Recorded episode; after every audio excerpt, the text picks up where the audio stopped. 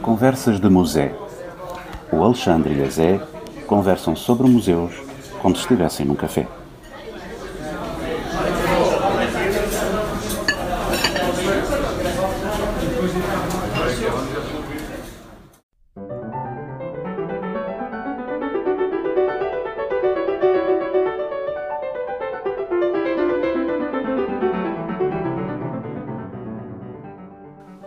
Alexandre e a Zé trabalham na área dos museus e da gestão de informação de património cultural e falam ambos pelos cotovelos. Estas conversas são a gravação do que costumam fazer sempre que se encontram. Partilha de pensamentos, histórias, reflexões e disparates sobre a gestão de informação. Prometem ser enciclopédicos, cobrindo vários temas de A a Z, de Alexandre Zé, na esperança de serem ligeiramente relevantes para quem os ouve e trabalha no fantástico mundo da informação e documentação de bens culturais.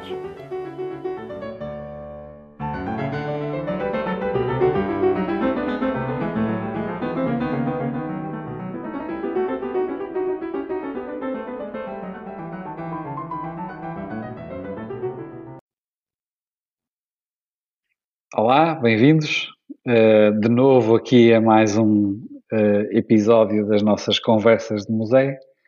Um, eu e Zé estamos a preparar-nos hoje para uma surpresa, não é Zé? Um, um episódio sim. especial hoje. Sim, sim, este é um episódio especial e até devemos agradecer à pandemia, imaginem lá, porque se não fosse a pandemia, um, os senhores da plataforma em que nós gravamos, que temos uma conta gratuita, não é? Porque nós lá está, somos poucos profissionais nesta coisa, ainda não temos patrocinadores, portanto não, não geramos receitas e a conta gratuita um, só tem a possibilidade de ter dois participantes. No entanto, por causa da pandemia, deram-nos uma borla e dizem que agora, durante este tempo, porque há muita gente em casa a fazer podcasts e estas coisas, uh, o número de convidados é ilimitado. E o que é que nós nos lembramos? De convidar alguém, certo? Exatamente. E quem é que convidamos? Diz lá, conta, conta lá aos nossos, ao nosso maravilhoso auditório quem é que nós convidamos. Convidamos a, a minha boa amiga, Juliana Rodrigues Alves, eh, que eh, a Juliana eh, já, já vai sendo conhecida entre nós, mas é uma, uma colega nossa da, da área da documentação nos museus que, vem, que veio, que agora vive cá em Portugal, mas que veio do Brasil, de São Paulo, e que eu conheci lá já há alguns anos. Ela depois corrige-me, mas eu acho que talvez em 2013, quando nos conhecemos, 2013 ou 2014, não tenho agora presente, um, e, foi, e, desde então temos mantido uma colaboração muito estreita, porque a Juliana trabalhou, veio para Portugal trabalhar e, e, e, seguir, utiliza, e seguir os estudos na área da museologia. Ela fez o doutoramento cá, uh, acabou agora recentemente, uh, para um, e, e, construiu nesse doutoramento um modelo de avaliação com base na norma Spectrum, sobre o qual nós vamos falar mais à frente, de, com, com, diversas questões, sobre diversas questões à volta dele. Uh, mas a Juliana é, uh, como eu disse, a nossa convidada e um gosto enorme ter uma, uma boa amiga, colega e também Uh, mais uma das que entre nós se dedica, entre várias coisas, a esta, a esta questão da, da, da documentação, trabalhando connosco noutras questões, não, é? também de, não só no, no doutoramento que, que, trabalhou, que trabalhamos juntos, no doutoramento dela, mas também no GTCIM, né? em algumas colaborações com, termino, com, com, com, a, com, o setor das terminologias e também comigo uh, relativamente à tradução do Spectrum 5, que agora estamos a iniciar. Uh, mas pronto, é, é, uma, é uma boa amiga. É verdade, e uma pessoa que sabe falar de avaliação melhor que nós. Bem melhor. e, por, e, por, isso é que nós a convidámos, porque nós já tínhamos andado aqui à volta deste tema da avaliação, falámos nisso nos episódios anteriores. E, e quando pensámos qual vai ser o tema do, do segundo episódio, uh, pensámos na questão da avaliação um, e e na avaliação pensámos também que, tendo esta possibilidade de ter um convidado, íamos buscar alguém que soubesse falar disso. Portanto, bem-vinda, Juliana. Muito obrigada. Bem, bom dia. Bem-vinda, Ju. Pronto, obrigada a Zé e ao Alexandre pela essa oportunidade, porque é um assunto que eu amo. Então, falar é um assunto que nunca é triste, ainda mais fazer uma conversa a três. E pronto. Uh, o Alexandre já fez uma belíssima apresentação, eu tinha que incorporar ela no currículo, que eu acho que vai ser maravilhosa. é, essa apresentação não precisa de mais nada. É, vale dizer que o Alexandre acompanhou todo o processo e a Zé também, o Alexandre como orientador, né, que acompanhou desde o princípio, e a Zé no processo de, de validação desse, desse processo de avaliação. Pronto. Então eu vim aqui com o meu sotaque de Alemar para poder um pouco falar um pouco desses aspectos da, da avaliação. É, não sei se vocês querem, eu já parto ou vocês querem puxar as questões. Que se... nós, nós, isto vai, vai, vai. Vai atalho depois, Exatamente. como se diz deste lado do Atlântico. Não, é nós temos um guião, nós dizemos sempre isto, isto não é completamente à balda, não, nós temos não é, um Não é nunca, não, super profissional. Não, nós super profissional. Temos e uma temos equipa a, de produção vastíssima por trás desta. e, e, e, temos aqui um ponto que é para começar com uma pergunta, e, é, e aí se calhar eu acho que sim, podemos fazê-la formalmente. Sim. É porque na realidade a questão é porquê que é necessário falar de, de avaliação em instituições de memória? Porque normalmente não se fala. Juliana, porquê que é necessário? Porque é preciso planear. Um, acho que uma situação incomum que tem tanto em Brasil e em Portugal é o planeamento quando se pensa em museus é um planeamento daqui a um ano, calhar um ano e seis meses, mas assim, não se pensa a longo prazo. A avaliação é uma forma de auxiliar a pensar a longo prazo, de entrar nos gestos, colocar parâmetros de excelência, ou que nem sejam de excelência, mas parâmetros de melhoria e se possa criar um planeamento de maneira que o museu vá nesse caminho, ou numa instituição de memória vá nesse caminho. É, é algo em comum, ambos os países têm essa falha, né? Como é que eu vou fazer meu museu daqui cinco anos? Como é que meu museu vai estar? Como é que vai estar minha instituição de memória? Eu tenho uma meta para como eu quero ficar? Pronto. Uh, eu acho que a avaliação ela entra nessa parte de diagnóstico, né? Eu não estou falando porque a avaliação tem várias interpretações, mas eu estou falando falar na avaliação na forma de colocar como parâmetro o que, que pode estar melhor, o que, que pode, o que, que tem que ser melhorado e como planear isso.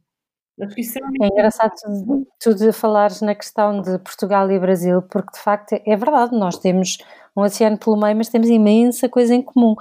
E, e o planeamento, eu lembro-me de uma vez conversar com, com um amigo e colega de profissão, arqueólogo, que ele é português, mas de, de origem belga e de, os pais vieram para Portugal há muitos anos, e estávamos ambos a queixar da falta de planeamento. E eu disse uh, qualquer coisa do género. Eu, eu, eu, nem sei como é que nós temos a palavra planeamento na língua portuguesa. Porque normalmente, quando um conceito é avesso a uma determinada cultura, não existe a palavra correspondente. Ele riu-se e disse: Não sabes como é que temos? É porque veio do latim. Exatamente. Porque de facto não, há muito esta tradição de avaliar, quantificar. Uh, e então, quando falamos na área da cultura, pior ainda. E não há, e não há Zé, e, Zé e Juliana, e eu acho que tem a ver com uma com um receio tremendo que é, é que é uma questão cultural uh, estranha uh, entre os povos latinos. A ver se eu me consigo explicar, porque é uma sensação, quer dizer, é uma, é uma, é uma avaliação minha, é aquilo que eu penso, sem grandes dados sobre, sobre para, para poder dizer isso, mas é, é, o, é a sensação que eu tenho relativamente à avaliação, é que nós temos receio dela, nós, e falo em geral, e incluo-me também, porque normalmente a avaliação tende a mostrar aquilo que nós fazemos mal, ou seja, tende a mostrar os nossos erros, as nossas, os nossos pontos fracos, aquilo onde nós não somos. Mas eu, acho que é um bocadinho mais do que isso, porque tu dificilmente também arranjas alguém que seja capaz. Eu não sei se no Brasil é assim, mas em Portugal também ninguém diz francamente bem de nada. Mesmo quando é para dizer bem, também não se diz. Sim. Pois é, Sim. temos muito em comum. É, Tem, tem bastante coisa em comum. Mas eu acho que também planear é, ele tem a ver com aquela questão hierárquica, que nós estamos acostumados, onde a avaliação ela representa uma meta da qual a instituição quer ter para ver se nós estamos a produzir adequadamente. É o, como que foi aplicado no Brasil e como é aplicado maioritariamente aqui no, nas instituições de memória. E isso não é uma avaliação, é, muitas vezes, que contribua para o melhoramento. Primeiro, porque ela é parcial, um, extremamente parcial, e, e, fazendo só uma face né, do museu, uma face pequena. Um exemplo, uma avaliação hoje, que é muito feita hoje em dia, ainda é feita muito hoje em dia nos museus, que não é válida para 2020, é o número de visitantes. Mas, infelizmente, muitos museus hoje em dia, ou instituições de memória, têm o número de visitantes como um parâmetro de avaliação. Essa avaliação, é, é, essa cultura de avaliação que não está vinculada com a forma de avaliar para ver se atingiu a meta de produção, e sim uma avaliação como uma forma de melhoria contínua, é uma cultura que ainda não está, é, como chama, divulgada. É, não se tem essa percepção, falta essa percepção ainda dentro das instituições de memória. Oh, Ju, mas aí são, são duas coisas diferentes. Uma é o, é o receio que nós temos de, de, expor as nossas, aquilo que, são, que é a nossa fraqueza sim, e sim, a, ou as nossas fraquezas, normalmente são, é mais do que uma, e a segunda é a, eh, a forma errada de, como nós construímos aquilo que são os nossos critérios de avaliação. Por exemplo, esse, esse, esse ponto que tu estavas a dizer e que é bastante, e que é bastante real, não é? que é o facto de já há muito tempo ser, ser completamente estapafúrdio nós estarmos a avaliar os museus pela quantidade de visitantes que eles têm, não é? Mas é algo que nós insistimos em fazer porque é uma coisa facilmente mensurável, é? E, portanto, nós conseguimos avaliar porque as pessoas vão ao museu, têm o bilhetezinho e por aí fora. Mas não quer dizer que os, os museus que tenham mais pessoas, aliás, a gente sabe por alguns casos em Portugal, é? sejam propriamente os museus que fazem o melhor trabalho um, de acordo com alguns critérios como, que o ICOM tem hoje como válidos, que é, por exemplo, o envolvimento com a comunidade local, a, a, a divulgação de um e conjunto de informações. Mede. Pois mede, pois mede. Mas é mais difícil. É, é, exatamente, mas é um bocadinho, é, é a tempestade perfeita, é termos pouca cultura de avaliação, porque somos a vezes a isso, eu não sei se é de, da tradição católica, se é outra coisa qualquer, é, mas também é a facilidade. Portanto, dá-me trabalho estar a medir coisas que não sejam o número é. de bilhetes vendidos. É, mas eu acho Exato. que, é, volta ao ponto, o Alexandre está certo, sim. É, esse medo de expor o que está errado. É que eu não soube fazer a conexão na hora que eu tentei explicar. É que eu acho que esse medo de expor o que está errado tem muito a ver com essa cobrança de, ok, nós atingimos a meta, porque a cultura ela já não recebe verba. É completamente, é a boa parte dos museus brasileiros e, e Portugal, eu falo brasileiros porque ponto, é, eu acho que dá para inserir aqui também na discussão, eles têm uma verba vindo pública, ela já é restrita, ela é passível de qualquer mudança, ela é a primeira a ser cortada. Quer dizer, se a gente ainda isso mostra que aquele ponto não foi conquistado, mostra a parte de erro, é, é mais difícil ainda de conquistar.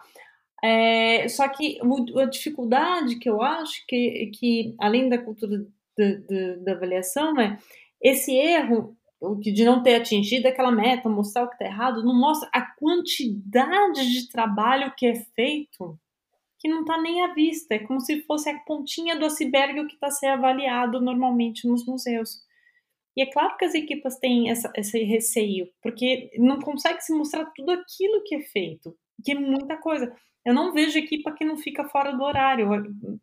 A maioria trabalha sempre muito a mais. Sim, mas, mas há maneiras de avaliar isso, certo? E eu, eu, eu até conheci uma um modelo fantástico para fazer isso. Estive no encontro no Porto, onde foi apresentada uma proposta, uh, porque a Juliana fez uma coisa muito engraçada e que também não é nada comum. Uh, Alexandre, diz-me tu que tens mais experiência de doutoramentos neste, nesta área, mas mas a meio do, do trabalho ela fez uma apresentação pública do, da proposta da metodologia que ia seguir para discussão e convidou uma série de pessoas, eu fui uma delas, fiquei toda orgulhosa de ter sido convidada, um, e fizeram, fizemos uma, uma reflexão sobre o trabalho que ela ainda estava a fazer e que depois vinha a apresentar. E isso foi muito interessante e eu aí aprendi exatamente muita coisa. E uma delas é, é isso: é que se pode avaliar e quantificar muito mais do que aquilo que à partida estamos habituados a fazer em museus. Um, e se agora, Juliana, se quiser explicar um bocadinho. Eu acho que esse é o papel da avaliação. O papel da avaliação é tentar com que os profissionais saibam dimensionar tudo o que acontece. Se não sabemos dimensionar, e não só dimensionar a quantidade de trabalho, mas o parâmetro de como melhorar, não é possível planear. Eu volto de novo para a questão do planeamento. É porque eu acho que é um ciclo. A avaliação ela serve num ciclo de melhoria. E essa melhoria ela tem que ser pensada quando se tem uma visão, um, como que eu posso dizer, holística né, do, do processo. Não dá para ser só de uma parte. Não sei, não, não sei, se eu estou conseguindo é, explicar. Sim, sim, Ju, sim, mas a, a, a, quer, nessa questão tu tens toda a razão e é, e é algo que, que é, eh, eu acho que tem, tem uma dificuldade em termos de. Eh, não é só nos museus, nem é só na, na nosso, no nosso no setor das instituições de memória. Né? Acho que é uma coisa comum a toda, a toda a sociedade aqui em Portugal. E no Brasil também imagino que sim.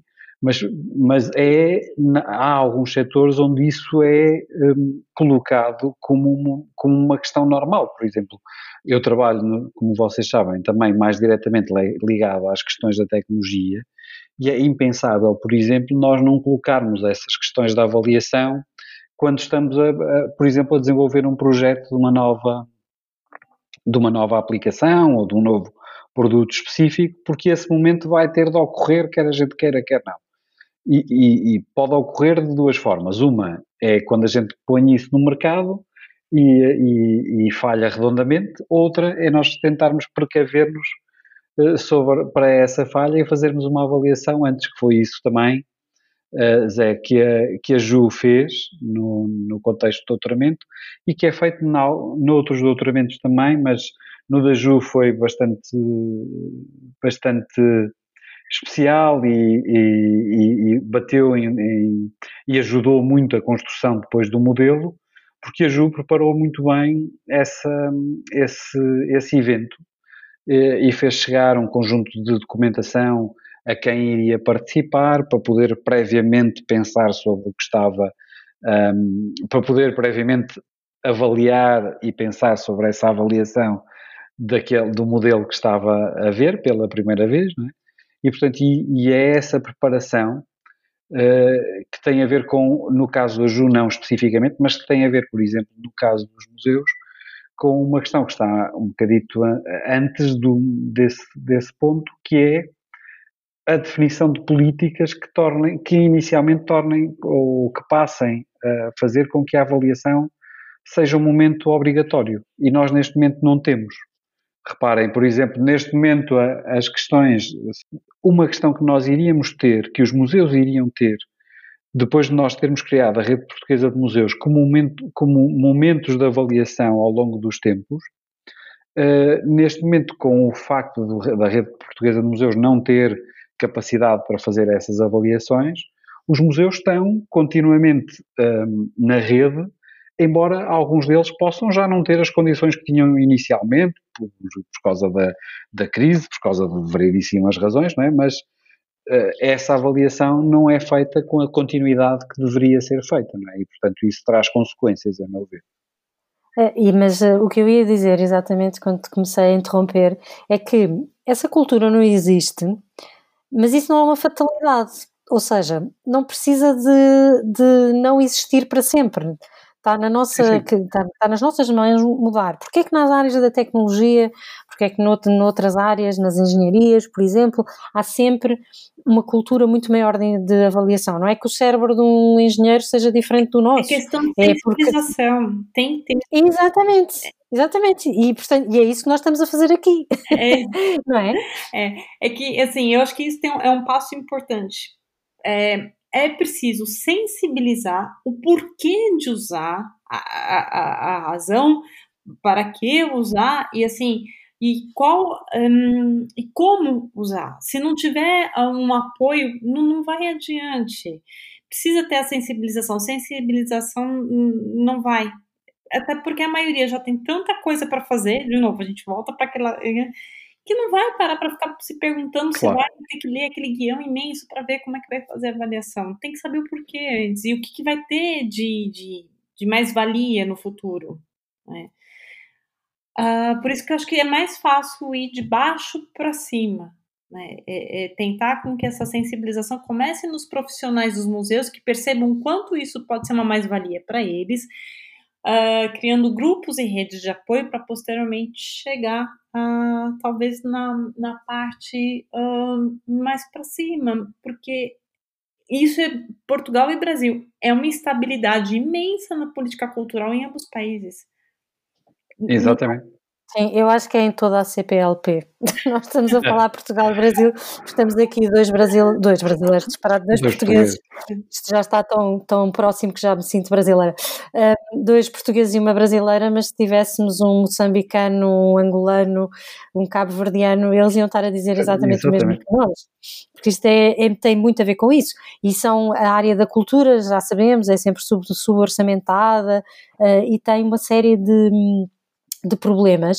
No entanto, eu não posso estar mais de acordo com a Juliana, aliás, ou a Juliana de acordo connosco, nós eh, sempre trabalhamos assim, em todas, em, naquilo que fizemos, nós os três, é hum, pensar isto entre pares é muito mais fácil, é mais fácil eu convencer o meu colega que, hum, que desta maneira se trabalha melhor do que estar à espera que venha um decreto-lei ou uma política uh, definida para fazer eh, melhor, porque isso não vai acontecer.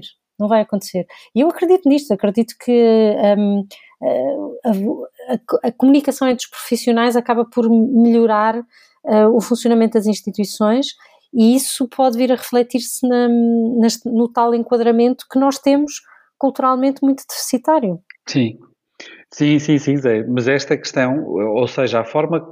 Eh, eu no outro dia estava a falar sobre esta questão com os colegas de uma empresa que, e de um museu de empresa com quem tenho trabalhado num projeto. E uma das questões que nós estávamos a falar uh, sobre a mais-valia, por exemplo, dos trabalhos do, que temos vindo a fazer no GTCIM é que neste momento eles têm uh, uma forma de chegar às, à, à, às chefias, não é? portanto, à, à administração da empresa, e lhes mostrar por A mais B porque é que é importante a utilização de uma norma como o Spectrum, por exemplo, ou a utilização de terminologias para, ehm, para, para eh, designar determinado tipo de objeto, ou seja lá que tipo de norma ou de forma uh, associada a uma norma que nós possamos imaginar aqui. E uma das questões que a pessoa me estava a dizer foi que algum desse trabalho, que é técnico, que foi foi eh, feito por nós, fez com que a própria administração percebesse que teria de incluir isso nas políticas para mudar a forma como aquela eh, instituição se relacionava com o património que tinha à sua guarda. Ou seja, quer dizer que o, aquilo que nós estamos a fazer e que temos vindo a fazer já há alguns anos desta parte, também está a dar a volta pelo outro lado e é esse passo que eu acho que também tem de ser começado a dar pelas tutelas diversas e também pela, pelo, por aquela que é a principal no país, que é, hum, que é uh, aliás, isso uh, poderíamos ir lá, mas essa questão é falada também neste relatório que agora foi apresentado pela Clara Camacho do futuro dos museus, Uh, e, e, em que essa questão da avaliação é também, é também abordada lá. Mas, em todo caso, estas políticas facilitavam muito a nossa vida, a gente sabe, porque estando nós com, com, com tendo nós uma grande maioria de museus públicos, não é? Se, esta, se, esta, uh, se estas questões fossem abordadas uh, top-down, traziam, poderiam não ter um efeito tão rápido ou melhor, tão, tão agregador como têm sendo os técnicos a, a, a, a falar sobre elas, mas teriam o efeito de uh, se calhar andar isto um, um bocadinho mais rápido e as pessoas podem fazer as neiras ao início, mas depois uh, vão perceber que a avaliação tem de ser feita de alguma maneira e, portanto, vão começar a procurar modelos corretos para fazerem essa avaliação. Eu acho que isso era o ideal, a utopia. O, o problema aqui é uma utopia, porque eu sei, eu sei, Ju. A, a, uma instabilidade na, na política cultural. Vou dar o exemplo do Brasil que é mais fácil. Nem Ministério da Cultura mais existe, quer dizer, o que, que aconteceu? Nós também já tivemos alturas sem Ministério da Cultura, também não é novo. É, mas, assim, toda uma construção que, que, que, por exemplo, que foi criada até chegar no Instituto Brasileiro de Museus, de repente essa estrutura foi-se muito rápido e começou a ser, não que há pessoas super eficientes ela trabalhar lá, mas falta apoio, falta um apoio que tinha o suporte no começo e que a partir do momento que se mudou a, a, a figura política, mudou-se os critérios, mudou-se o apoio e as equipas não têm, apesar de serem qualificadas, não têm como atuar. Então, assim, como é que se cria uma constância nisso? E eu acho que aí eu tenho até uma provocação, que foi a a questão assim, por que, que a gente não tem, de repente, institutos que, que, que sejam, um, como chama, paralelos a essa mudança política e consigam dar uma estrutura de apoio? É, a, a Brasil, Portugal e a parte latina tem um medo muito grande da mercantilização do, do patrimônio. Por isso, conversar sobre ter institutos onde tem mistura de, de repente, figuras privadas e públicas é um pouco um tabu. Mas é Sim. algo que precisa ser colocado em é. discussão. É. Não, é, não é, oh, não, não tem a ver só com a mistura de privadas e públicas. Uh, por exemplo, eu não sei até que ponto seria, seria bem-vindo, a Zé poderá até saber melhor a resposta a isto do que eu, ou então não. Mas, por exemplo, se nós, se nós víssemos, por exemplo, uma mudança da rede portuguesa de museus para, uma, para um, um organismo uh, uh, fora do que é uh, a esfera de tutela do Ministério da Cultura e para uma organização vá independente, mas que fosse, que fosse uma organização participada e criada por, todos os, por todas as tutelas que neste momento têm museus na rede, é? ou seja, que fosse uma coisa mais, mais um, uh, eh, como é que eu ia dizer, mais uh, uma espécie de uma associação de museus que uh, se autorregulam entre eles, não é? Mais da sociedade civil e menos das, de, da administração. Isto, isto fazia com que, eh, a meu ver, teria alguma democratização também neste processo, porque imaginem, eu posso, podíamos, podiam ser eleitos diferentes museus para estarem à frente de uma associação destas e ter limitações de, de mandatos e, e, por aí fora, não é? Uh, mas, mas teria uma vantagem grande que era os próprios museus que estão uh, uh, a ser avaliados podiam ter eh, podiam avaliar os próximos que querem entrar, podiam eles próprios se autorregular, como, como acontece numa quantidade enorme de setores, não é, não, não é uma coisa, que estou a dizer, não é uma, coisa nova. uma quantidade enorme de setores, mas não em Portugal. Sim, sim, sim, não, não é uma coisa, não é uma coisa portuguesa, não, não. Mas não, há, não, mas tu tens, mas... tu tens isto, não é? Aqui em Portugal, normalmente, quando, quando tentas estas coisas, depois também fica, a, a coisa acaba por ficar um ninho de, de, gatos. Mas, mas há, mas há bons, bons exemplos deste tipo de, de situações é lá verdade, fora e, é que, e, e que funcionam e, bem, não é? Funcionam, e não há nenhuma razão para que não funcionem em Portugal, a não claro. ser nós não querermos. Exatamente em Portugal, no Brasil, em Moçambique, em Angola, onde a gente quiser. Ehm, porque eu volto a dizer isto, não é uma fatalidade. De facto, há, há pouca tradição e da, de, da associação e do, e, da, e do papel das associações no funcionamento das instituições, inclusive públicas. Sim.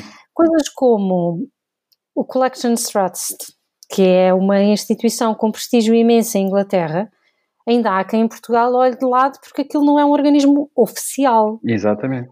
Certo? Porque Exatamente. não é uma coisa que vem da estrutura do governo. Agora, o problema é que eles têm, em Inglaterra, no Reino Unido, eles têm uma, uma estrutura organizativa completamente diferente da nossa.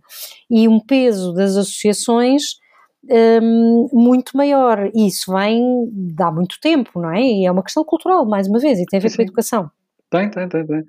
Ou seja, mas nós, mas nós temos um conjunto de instituições que tu reconheces. Imagina, não é estatal, mas todos nós reconhecemos que uma instituição que tem, que dá cartas em variedíssimas questões na área cultural é a Fundação Carlos de Gulbenkian, não é? E, portanto, poderia, poderíamos pensar na coisa hum, eu não estou a dizer que seja a mesma coisa, nem comparar com a colega Não, não é. Não mas, é a mesma coisa, porque a Fundação. Gulbenkian não é um, um eu corpo eu sei, eu sei, eu sei. Mas a minha questão é, a minha questão, o que eu te estou a dizer é, é, é nós, a, a, participação da Fundação Carlos Gulbenkian numa instituição como essas, que pudesse, ou, ou, ou, do Estado, ou do que for, portanto, uma organização de várias instituições, não deixaria de fora, por exemplo, a experiência que, podem, que pode trazer a Fundação Carlos de Gulbenkian ou outras para, para a avaliação ou para uma ou para reorganizar ou repensar aquilo que deve ser a rede portuguesa de museus ou outras redes de, de certificação de qualidade nos museus ou de avaliação, se assim quiserem. Sim, isso é verdade. De qualquer das formas, hum, há um longo caminho a percorrer e, isso, e eu volto aonde já estivemos há bocado, que é, e que a Juliana disse, que é sempre se calhar melhor começar de baixo para cima em vez de cima para baixo. Uh, portanto, se calhar eu, eu pedi à Juliana que tentasse.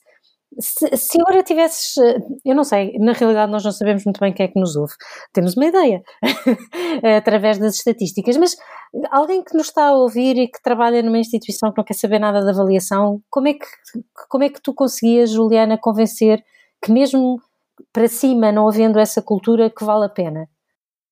Primeira coisa é para ela dimensionar, um profissional tem que saber dimensionar a quantidade de trabalho que ele fez para poder pedir melhorias. Provavelmente esse profissional não vai trabalhar a, a, as horas acordadas, ele vai trabalhar muito mais. Pronto. Só que muitas vezes, quando ele a, a, chefia ou o próprio museu vai dimensionar o que ele fala, só dimensiona por uma outra atividade. E se ele não tiver isso identificado, ele não tem nem como pedir um apoio, pedir um projeto, pedir um, um pronto, um outro profissional, um estagiário, um voluntário, seja o que for. Então, assim, a avaliação num primeiro momento, ela vai servir para o profissional conseguir dimensionar não só a, como é o, qual é a, a qualidade das, das atividades no museu, mas a quantidade de atividades que são necessárias para fazer uma boa gestão de coleções no museu. E com... Ou seja, a avaliação também é uma salvaguarda para o trabalhador. Completamente. Ele pode usar, porque a, a avaliação, ela também ela é feita é, com, a partir de, de critérios, de normas nacionais e internacionais utilizar para cada parâmetro da avaliação, por exemplo, olha, a partir daquela norma e daquela norma, a gente não tem isso, nós deveríamos ter. Nós deveríamos ter isso, isso e isso. Olha, para atingir naquele grau de qualidade. Ou para conseguir é, se adequar aos visitantes, ou para se adequar à conservação. Ter argumentos, porque muitas vezes as equipas não têm nem argumento, ou não têm tempo para fazer essa argumentação. O problema é que está muito se a reagir, se reage à quantidade de ações que se faz. E ser menos reativo, né? Ser mais. Essa, esse diagnóstico vai servir para ele criar um espaço para que possa conversar e criar meios para melhorar a própria próprio trabalho dele. Então acho que esse é o primeiro argumento, primeiro ponto. Vamos tentar criar um, um argumento para conseguir propor melhorias para o próprio profissional. Eu acho que isso seria uma forma de sensibilizar.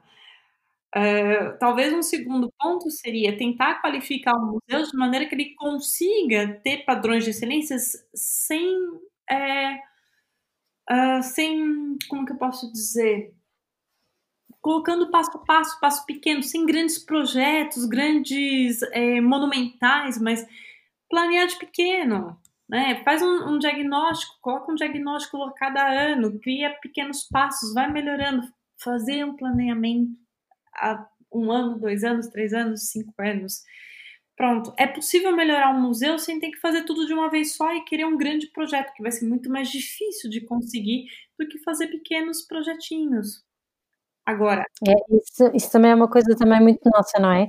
Somos mais hum, mais uh, aderimos mais a grandes projetos do que o planeamento das pequenas coisas, do cotidiano. Eu lembro que eu vi uma vez, é, não faz muito tempo, eu vi uma fala num, num webinar que teve sobre sustentabilidade de museus, é, economia e sustentabilidade de museus, que teve no Brasil.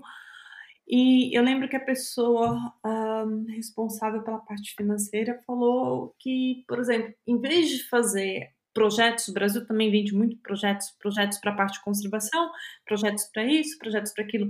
A instituição em si é o projeto. Encarar que a instituição é o projeto. Então, é ela que tem que ser colocada esses pequenos passos, não o projeto que vai refazer a reserva técnica ou aquele que vai fazer inventário.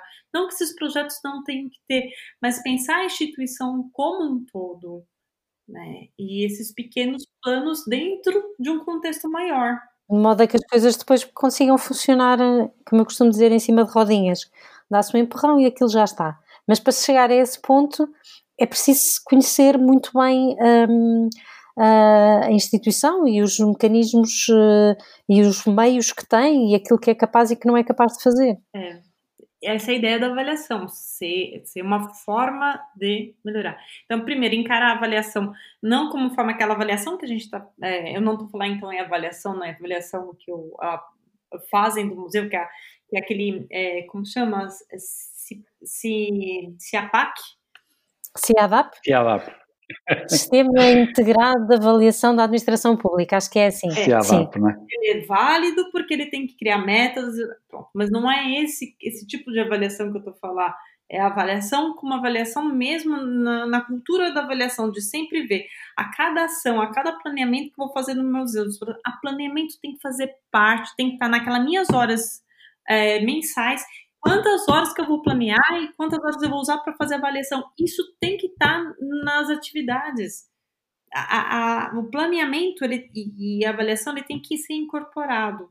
E eu acho que só por meio de, sabe, dessa sensibilização, de repente pegar um grupo de profissionais, fazer esse teste com eles, aplicar e aos poucos qualificando é que vai conseguir mudar isso. É um trabalho Agora, tem que ser de formiguinha e tem que criar um grupo de trabalho. Aí eu posso até é, é, é, aqui também lançar um desafio. Quem quiser criar um grupo de trabalho, que eu acho que é uma coisa que vale a pena, uh, sabe? Que é um grupo de, de, de, como avaliar o museu, como melhorar. Isso é, é uma boa proposta e já há uma boa base, não é? Começando pelo teu trabalho. Um, que tu chegaste a aplicar em museus concretos, certo? Fizeste essa. Essa é uma, uma vontade que eu tenho com uma vontade também de criar um, uma proposta de avaliação, eu pedi para que profissionais de museus que têm a gestão de coleções, que no caso a avaliação que eu fiz é para gestão de coleções, então uma parte do museu, não é um museu no todo, é, lessem e vissem como era aplicado. Então, assim, eu consigo ter um parâmetro, apesar de pessoas que eu, que, que eu sei que estão numa fase da gestão que conseguem ter esse dimensionamento, mas eles não chegaram a aplicar uh, por completo. O que eu ah. fiz foi é, entrar em contato. Por enquanto, eu só entrei em contato no Brasil. Eu mandei um e-mail, uma coisa que eu quero fazer posteriormente com todos os museus que participaram, para saber se eles querem aplicar e me colocar à disposição é, de fazer um workshop ou de auxiliar. E também abrir isso para o público, de, de, ser uma ferramenta que é, vai estar tá online, é uma ferramenta que eu acho que os profissionais podem se qualificar e construir junto. Ela está ali disponível. Não achas? Tens a certeza? já, tu, já, tu já avaliaste, já tiveste uma ótima nota no doutoramento e, foi, e, e tiveste uma ótima nota exatamente porque a, a ferramenta é, é, está muito bem construída e permite que as pessoas possam avaliar com critério, com, com, com exigindo até da parte dos museus um, o trabalho de preparação para responder àquilo, mas só assim é que se consegue fazer, não é? é a tal questão que há bocado estávamos a falar, ou seja, esta questão da, da avaliação, uh, para além de ser algo que, que as pessoas têm uh, já disponível, este modelo que a Juliana propõe uh, não, é, não é o primeiro que existe no mundo, e é específico para uma, para uma determinada área dos museus, haverá outros para outras áreas, não é? Mas hum, todo, toda a avaliação, como a Juliana estava a dizer, exige que as pessoas saibam que têm de despender tempo para essa avaliação, que ela tem custos associados E, portanto, se isto acontece, uh, os museus têm de planear e têm de uh, terem atenção que estas questões têm de ser uh, incluídas naquilo que é o tempo que, os, que as equipas têm para, para dispor no trabalho, no trabalho do museu. é, aliás, depois o trabalho vai correr melhor. Essa sim, é que é a parte que é isso, convencer é as pessoas, porque um, isto pode. Ninguém faz nada sem perceber a vantagem que tem com isso, não é? E a vantagem que tem é que se tivermos uma boa avaliação, compreendemos melhor a instituição onde estamos e somos capazes de planear melhor o trabalho e toda a gente fica mais feliz. É verdade. Uh, não, não, não, não há pior do que ter sobredimensionamento de objetivos para os meios ou meios desperdiçados. Tudo isso dá, dá cabo das equipas e dá cabo de, das relações de trabalho. Portanto, uma avaliação bem feita acaba por ser uma forma de fazermos as nossas instituições de memória trabalharem melhor. E isso, quem é que não quer trabalhar melhor? Queremos todos, não é? Exatamente. Principalmente as equipas terem argumento para junto às instituições ou suas chefias de poder pleitear algo, alguma melhoria. Eles têm um documento, olha, não sou eu que estou dizendo que eu preciso de algo, é ali, aquela avaliação, a partir Exatamente. forma. Então, eu não sou eu que quero, é aqui é o parâmetro que está, nacional e internacional. Eu só quero que o museu, a instituição que eu estou, chegue nesse critério de excelência. Então, tira do lado pessoal e passa para a parte profissional. Eu acho que isso é uma, uma grande mais-valia também para os profissionais.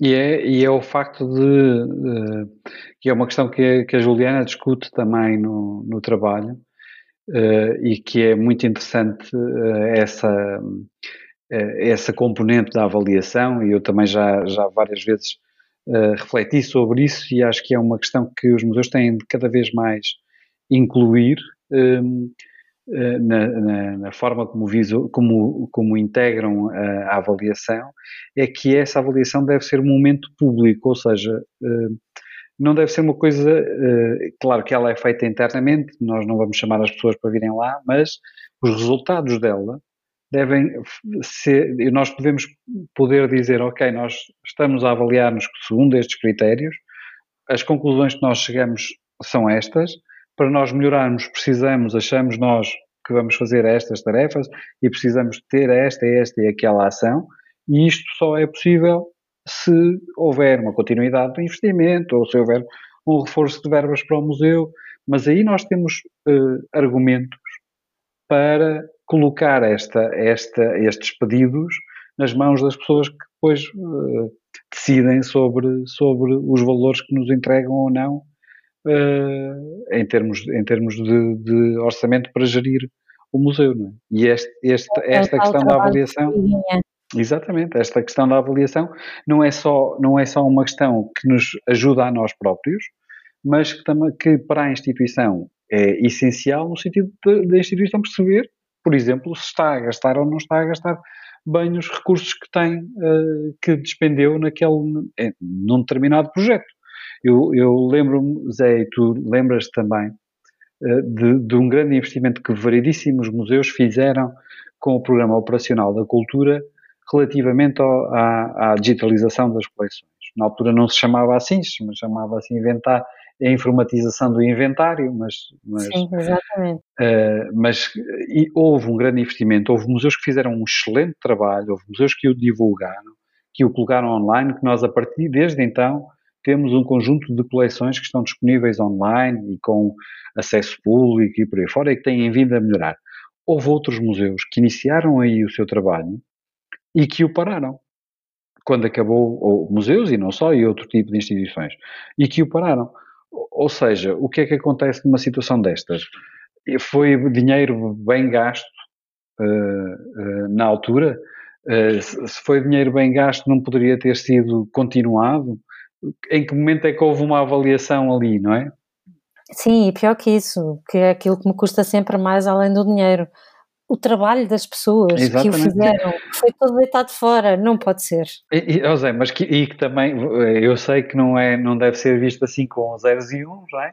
mas que também é dinheiro, o trabalho das pessoas. Claro, é, claro, é obviamente o trabalho tem um valor imenso. Exatamente. E, e por isso me custa muito pensar que houve E há muitas coisas que se fazem bem, outras menos bem, um, e que, como não há avaliação, depois não há consequência daquilo que foi feito. E muito desse trabalho foi desperdiçado. Isso é um bocadinho chato. É. Para não dizer outra coisa. exatamente, exatamente. Olha, nós, eu estou aqui a olhar para os minutos de gravação e nós já vamos, nós falamos muito. Pois. Porque não é suposto nós fazermos mais do que uma hora de gravação, de, ou aliás até devia ser menos, nós desde o primeiro que andamos a dizer que vamos, que vamos reduzir e andamos sempre ali à volta dos 50 minutos, não conseguimos fazer nada, por muito corte que eu faça. Um, mas, mas eu acho que que de alguma forma já falámos aqui das coisas mais essenciais e depois vamos pedir a ajuda da Juliana para as sugestões do chefe, que gravamos depois, eh, porque ela tem aqui, aliás, nós tínhamos, lá está, nós somos uns profissionais, temos aqui um, um guião e um fecheiro partilhado, e ela já pôs aqui uma série de coisas interessantes, de ferramentas possíveis de serem usadas para a avaliação de, de, no, em museus e outras instituições de memória, e depois vamos contar com ela para fazer essa parte das sugestões do chefe. Uhum. E, e acho que vamos agradecer à uhum. nossa convidada. Agradecer imenso, Ju. Eu que agradeço, imagina. Um bate-papo oh. obrigada. Foi ótimo, foi ótimo ter-te aqui connosco a falar sobre este assunto que eu sei que tu gostas muito de. Um, e, e, que e agora esperamos que esta que depois com, com as sugestões do chefe as pessoas possam uh, ficar ainda mais não, interessadas. Não, e mais, e mais, ainda, não esquecer que há ali um, uma proposta que é fazer um grupo de trabalho. Portanto, quem nos está a ouvir e esteja interessado nisso e ache boa ideia, há uma caixinha de comentários aí alguns no podcast se eu bem me recordo, e, e contactem-nos, digam coisas, porque a Juliana está cheia de vontade de pôr o pessoal a trabalhar nisto. Exatamente. Olha, muito obrigada, muito, muito obrigada.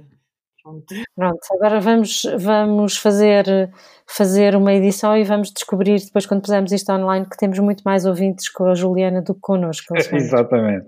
Mas, Zé, não tem problema nenhum. Não, não. Vamos fechar isto. Muito obrigada, Juliana. Uh, muito obrigada aos senhores que, do Zencastre que nos deram uma borla para poder ter mais convidados. E quem sabe no próximo episódio também temos mais gente. Vamos ver se continuamos com, com esta possibilidade. O Zencastre, o Zencastre é o maior. É o maior, é o maior. Pronto, isto é para tentar conseguimos ter, ter patrocínios. Até à próxima. Obrigado, Ju. Deus, obrigada, obrigada.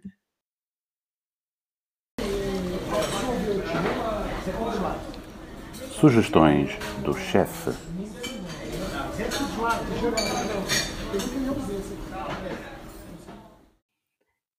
Algumas dicas uh, de referências de avaliação, para quem quiser pesquisar um pouco mais, são principalmente do, uh, internacionais, nomeadamente tem um trabalho de 2017 do Nick Poole, quando era CEO da Collection Trust, chamado Digital Benchmark Tool for, é, for the Cultural Sector, está na página da Collection Trust, é, e ele permite ter parâmetros né, em diversas áreas para integrar tecnologias digitais na instituição. Muito válido, é muito bom, é um Excel simples e muito fácil de usar. Nessa mesma linha, já um projeto maior da Arts Council chama Digital Culture Compass. É um website, uh, também é possível, por essas palavras, encontrar na internet, é, no qual uma instituição ela pode é, requerer um login é, e fazer a sua avaliação, por, até escolhendo metas, para é, criar melhorias na área de tecnologias digitais. Então, ela permite parâmetros, né, instituição, inclusive seleção. E, e, é muito giro, porque é, um, é um, uh, ela permite também que se crie um grupo de conversa, uma vez que já é um website, permite diversas instituições colocando ali o seu parâmetro e criando também uh, uma conexão e, e, pronto, tendo desafios, apesar que cada página, é, cada avaliação é única para cada um. um Agora, uma outra avaliação muito boa dessa vez é na área de, de preservação, mais especificamente de reorganização de reservas técnicas. Tem o projeto REORG, do Centro Internacional de Estudos para Preservação e Restauração da Propriedade Cultural, o ICCROM, ICRUM, que é, na verdade, são quatro volumes espetaculares com métodos para re reorganizar a reserva técnica de museus por meio de avaliação. É muito, muito bom, é fácil, é didático, é user-friendly e gratuito. Um, acho que uma quarta referência aqui que vale a pena também colocar é a versão de 2018 é, de umas, uma das primeiras benchmarks feitas que para museus que engloba museus, bibliotecas e arquivos, chama Benchmarks in Collection Care for Museum Archives and Libraries. É, esse também está no site da Collection Trust e ele traz parâmetros é, de excelência, então o bom, o regular, o ruim, é, e no qual o museu pode usar para avaliar, ou as instituições de memória podem usar para avaliar os parâmetros de como está a sua instituição. E, por fim, e última indicação é a avaliação que foi realizada no âmbito da investigação é, da Universidade do Porto, que eu participei, que, participei, que eu realizei, e que é, que é a avaliação rumo uh, especificamente para a área de gestão de coleções em museus, pode também se ampliar para instituições de memória, contextualizada para Portugal e Brasil, mas que eu acredito que pode se ampliar para países de língua portuguesa, que traz parâmetros entre sete diferentes áreas do museu, uh, a começar pela parte de ética, a parte de profissionais, estruturas e depois a parte de procedimentos relacionados ao desenvolvimento das coleções, a informação sobre as coleções, acesso às coleções, preservação e conservação das coleções uh, usando sempre parâmetros, normas nacionais em primeiro, internacionais e outros, outros guias e orientações ou normas com ISO. É, pronto, esse também está online. É, é, possível aceder e fazer o download por meio da página gestãodecoleções.com. Essa avaliação chama Rumo e está disponível, além do convite para quem sabe fazemos um grupo de trabalho para discutir e para executar. Muito bem, essas são as dicas. Muito obrigada.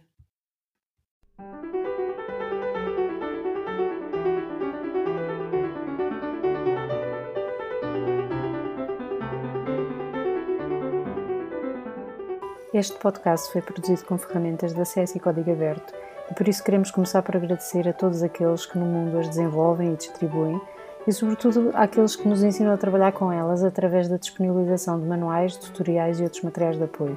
As imagens e sons que utilizamos ou são da nossa autoria, ou estão no domínio público, ou são disponibilizadas com licenças que nos permitem a sua reutilização. Agradecemos muito ao Pedro Sol por ter generosamente oferecido a sua voz para o genérico e separador e agradecemos a vocês se ainda estiverem aí desse lado a ouvir.